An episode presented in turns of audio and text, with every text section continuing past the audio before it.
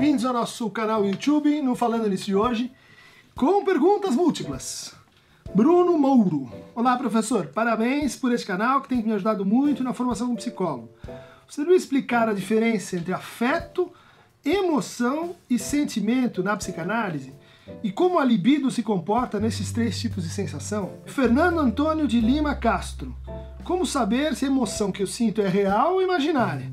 Ou essa dúvida já é em si um sintoma de loucura? Aida Paiva. Por que não podemos falar sobre sexo, amor, paixão com nossos pais, com nossos vizinhos, com nossos amigos? Por que é tão difícil declarar nosso amor a quem quer que seja? Eugênio Rezende. Olá, Christian. Como a vergonha vista pela psicanálise, na análise ela pode ser superada? Então vocês veem que são várias questões eh, sobre os afetos, mas especificamente os afetos contidos, né? Os afetos uh, que, que nos inibem ou uh, determinadas expressões de afeto que a, que a cultura nos interdita. Então, uh, para tentar eh, organizar um pouco a teoria psicanalítica dos afetos, eu partiria eh, de uma ideia que o Lacan apresenta no seu seminário número 1, os escritos técnicos de Freud, né? onde ele fala das três paixões. Né? as três paixões que são a ignorância, o amor e o ódio. E caracteriza o psicanálise, eh, a posição do psicanalista a partir desse filósofo que é o Nicolau de Cusa, né? uma posição de paixão pela ignorância. Porque o, a, a, ignorância, o amor e o ódio são as três paixões do ser. Né? São esses momentos, essas uh, uh, formas de afeto, vamos dizer assim, que tocam o ser do sujeito. E ele vai uh, articular esses três afetos com o simbólico, a ignorância, com o real, o ódio e com o imaginário, o amor. E cada uma dessas, desses, dessas paixões do ser estaria ligada então a um tipo de negação. Né? denegação, recalque, uh, ou renegação. Ele está tentando aí juntar a sua teoria da, das defesas, né, de defesa como negação, com a sua expressão, né, com o seu uh, efeito em termos de, de afetos. Né? Mas vamos começar com essa pergunta boa do Bruno, que pede por uma distinção. Né? Então, afeto é uma coisa, emoção é outra, e sensação ou sentimento é ainda uma terceira. Né? As três estão presentes na psicanálise. Né? Então a gente pode falar em afeto uh, quando a gente se refere a aquilo que incide sobre o sujeito e como isso que incide sobre o sujeito, dirá o Freud, um estímulo externo, ou dirá o Lacan, um significante, né? como isso nos auto-afeta. Né? Como isso é experienciado e como isso é tramitado em termos libidinais em termos representacionais. No fundo, é a forma como a gente escuta afetivamente algo, se a gente pudesse falar assim, né? E como a gente então é, é afetado, ele é tocado pelo outro ou pelo mundo. Dos afetos dirá o Lacan, angústia é aquele que não mente. Por quê? Porque ele é a afetação mais básica na relação de estranhamento com o outro. Né? Quando percebo o outro, imagine uma criança que começa a se dar conta do que, que é do que, que é não eu, e isso vai primeiro aparecer como, como indiferença, e depois, quando ela o percebe, isso marca então um sinal de angústia. As, os outros afetos, eles são qualificações, portanto, da libido. Elas são qualificações que seguem assim em paralelo com a qualificação maior que vai do desprazer ao prazer. Né? O acúmulo de tensão à redução de tensão. Então, o princípio da inércia, ele é também um princípio afetivo, um princípio que vai transformando aquilo que é quantidade em qualidade. Essa tese freudiana, os afetos são, por definição, qualidades. Diz o Freud também, e porque eles são qualidades, eles afetam a consciência e que não há afetos inconscientes. Há um pequeno reparo disso eh, em Mal-Estar na Civilização, quando ele vai falar da culpa inconsciente. Mas, em tese, o que está no inconsciente, o que é o recalcado, é sempre ou significante ou representação. O afeto não é recalcado, ele é reprimido. Né? Então, um é Verdrängung, né? Uh, o outro é Unterdruckt, eh, ou repressão, né? recalque e repressão. Eh, a repressão é, no fundo, uma transformação do afeto em outro. E isso a gente faz assim cotidianamente. Né? A gente tenta modular os afetos quando a gente cria racionalizações, quando a gente, vamos dizer assim, puxa a leitura, a interpretação dos fatos para um lado para o outro, quando a gente lida com o nosso desejo, todos esses processos, eles exigem deformações simbólicas, mas eles exigem também deformações imaginárias. Essas deformações imaginárias, conjugadas, pareadas com as deformações simbólicas, são as deformações ou repressões do afeto. E a repressão última é aquela que vai inibir o afeto na sua fonte vai dizer assim: olha, nem começa, né? a repressão e a transformação se dá na evolução do afeto, né? na distensão do afeto, mas há esse mecanismo em que você vai tampar a evolução ou a expressão do afeto. Então, isso a gente poderia chamar de é, repressão. O que vai acontecer é que se a repressão, enquanto inibição do afeto na sua fonte, começa a se tornar mais e mais eh, presente, a gente vai ter manifestações de angústia. Então, muito do pânico, da ansiedade, da angústia, que cada, que, que, que cada vez mais uma, uma expressão de sofrimento contemporânea tem que ver com o quê? Com retenção de afetos. No começo da psicanálise, o Freud comparava e contrastava a histeria de retenção, que é aquela que está baseada na não esterilização de afetos, na não expressão de afetos, com a histeria de defesa ou de transferência, onde o afeto ele é desligado da representação e a partir disso tem uma trajetória que é própria e relativamente independente do, do que foi recalcado. O afeto é uma categoria primária na psicanálise. É, para o Freud, há uma, uma teoria que liga os afetos com a repetição. Cada vez que você experimenta um afeto, você refaz o arco histórico das outras vezes em que esse afeto foi vivido.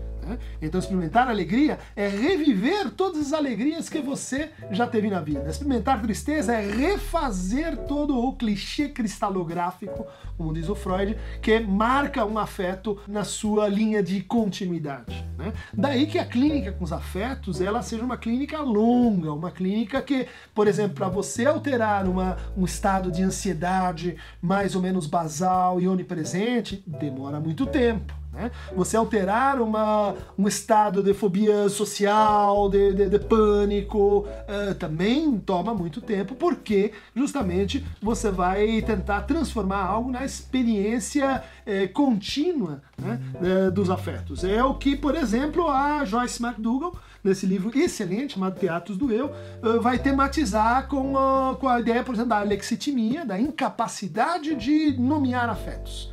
E quando você perde a capacidade de dizer e reconhecer é, que você está sentindo aquilo naquele momento, uh, se efetiva um tipo particular de, de repressão, né? Porque aquele afeto, como, como ele começa a se des, desmoronar, ele começa a se desfazer, ele, ele começa a se transformar em outras coisas. E um dos destinos, um é, é a angústia, outro destino é a dor. Então a teoria da hipocondria, né, que está bem desenvolvida nesse trabalho do Eisenstein, né, hipocondria. Vejam também os trabalhos da, da hum, Lena, né, eh, Fernandes eh, sobre hipocondria, que são muito, muito interessantes. Elas mostram né, que há um tipo de defesa que baseia-se apenas na, na transformações da consciência e apenas na domesticação dos afetos e que muito provavelmente né, a, há formas de terapia que, infelizmente, elas se concentram apenas nisso e acabam uh, produzindo efeitos colaterais iatrogênicos em termos de, uh, de dores, né? De, de, de, de, formações somáticas, que são diferentes das conversões. As conversões têm que ver com o recalque, as somatizações têm que ver com a repressão. Há esse terceiro termo aqui colocado, que são os, os sentimentos. De fato, Lacan, na tese 32, fala no sentimento de realidade, no sentimento de familiaridade, no sentimento de tempo. E o sentimento é uma categoria bastante esquecida, mas muito importante, porque ele é a tradução social do afeto. Ela é a modulação social intersubjetiva do afeto. Como eu vivo ele numa determinada cultura. Como eu vivo ele de forma compartilhada. Enquanto o afeto, a gente viu, né, diz respeito a, a, uma experiência individual, o sentimento é sempre uma experiência coletiva. Ele fala de uma atmosfera, ele fala de um clima, ele fala de um humor que é partilhado pelas pessoas. Né? Isso, por exemplo, joga um papel importante no xiste, quando a gente conta uma piada, quando a gente quer ser engraçadinho. E só funciona se houver uma conexão, não é de afeto, mas é de sentimentos. Né? É aquilo que, que mente, né? uma espécie de mentira compartilhada, mas que faz laço junto com o outro. Finalmente a gente tem esse terceiro termo da equação, que são as emoções. Né? As emoções cada vez ocupam um lugar maior aí na teoria política. Elas têm que ver com, com o movimento, né? com, uh, com o ato. Elas têm que ver com como eu traduzo os afetos, né? como, eu, como eu ligo os afetos com o juízo e como eu ligo os afetos e os juízos com o ato. Né? Então, uh, tomar-se pela emoção, né? emoar, como diz o Lacan no Seminário sobre Angústia, né? a turvação, uh, o embaraço, são todas categorias clínicas que envolvem assim uma certa patologia da emoção. Né? A emoção ela é uma, é uma ortogonal que se opõe ao movimento. Né? Então a gente tem o movimento de um lado e a é, emoção do outro. Né? Então há patologias da contenção da emoção. Né? A pessoa quer se contém e tem que então transformar o seu afeto num outro destino. Né? Pode ser uma, uma, mudança por meio de um ato específico do mundo, ou pode ser uma mudança do próprio eu, ou pode ser uma exteriorização por uma ação inespecífica. São os três destinos que a gente tem primários para o ato no Freud e que tem muito que ver então com essa noção de emoção. Né? A emoção é o destino do afeto e o sentimento é o destino coletivo do afeto. Aí a gente tem essa essa distinção pedida aqui pelas nossas perguntas em torno de por que é tão difícil falar dos afetos. E cada vez mais é, isso se verifica. Né? É curioso como a nossa cultura ela conseguiu é, passar de um certo nível de, re, de, de repressão né, da sexualidade. É, mas ela é extremamente repressora, ela é extremamente assim regulativa quanto aos modos de expressão de afetos. Né? Então, aquela pessoa sensível, aquela pessoa que leva em conta o que está sentindo, aquela pessoa que não estereotipa seus afetos, seja na vida real, seja na vida virtual, no Facebook, aquela pessoa que, que consegue apresentar né, os afetos como aquilo que eles são, ou seja, uma, uma variante da nossa divisão subjetiva, ela é severamente punida na nossa cultura. Né? Nós esperamos afetos adequados o tempo todo. Isso é um dos motivos pelos quais é tão difícil essa essa palavrinha mágica é, impossível para algumas pessoas que é eu te amo. Né? Dizer isso é tão complicado porque isso transforma quem diz, isso transforma quem recebe. Isso cria então esse laço de sentimento, mesmo que o outro não então te corresponda. Né? Ele, ele mostra o sujeito na sua divisão subjetiva. É isso que a gente quer, sobretudo, esconder. É isso que a gente quer esconder, porque para a fantasia, pelo menos para a fantasia mais corrente, isso significa estar de joelhos diante do outro estar vulnerável, estar dependente. Quando eu digo eu te amo, você de certa forma se tornou senhora, o senhor da minha alma. Né? O seu poder sobre mim aumenta imediatamente, para o bem e para o mal. Por isso amar é sempre um risco. Né? Tem o risco do desejo, mas tem o risco do amor e tem o risco do amor posto em causa, posto como, uh, vamos dizer assim, eh, ato na relação com o outro. A vergonha é um dos três afetos uh, sociais, né? ao lado do nojo e da culpa. Então são três afetos que surgem na criança depois do Édipo. Eles são contemporâneos assim da, de uma certa elaboração edipiana, né? porque tem que ver com a interiorização da lei. Então, uh, se eu posso sentir vergonha, é porque eu posso saber o que é errado e mesmo assim fazê-lo. E mesmo assim ser visto fazendo pelo outro.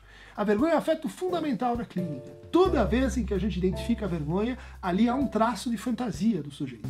A fantasia dele está rondando. Não é o mesmo com a culpa. Não se dá da mesma forma com o nojo também. Mas a vergonha é essa, essa estrada real para a fantasia. Assim como Freud falava da estrada real para o inconsciente, que é o sonho, a gente pode dizer a vergonha é a estrada real para a fantasia. Você quer saber sobre sua fantasia? Pergunte-se sobre aquilo que te envergonha. Pergunte-se sobre aquilo que te enrubesce. Pergunte-se sobre aquilo que você jamais aguentaria compartilhar com outro. E depois, tenha em conta que é o que você está fazendo o tempo todo sem se dar conta. A sua fantasia inconsciente é, é o que te faz se colocar como ridículo. Por mais que você ache que esteja mentindo, enganando, que você esteja no controle da situação, é, você se põe é, naquilo que para você é o fundamento último da sua vergonha quando você é, exerce ou uh, coloca em cena sua fantasia. Então, a vergonha é um tratamento que tem, é um, é um afeto que tem um, um, destino muito favorável na análise. Em geral, é, quando a gente tem uma dificuldade que passa por aí, ela evolui bem, o prognóstico é bom, ela tem tudo para ser superada pela, pela experiência da palavra, pela cura pela palavra.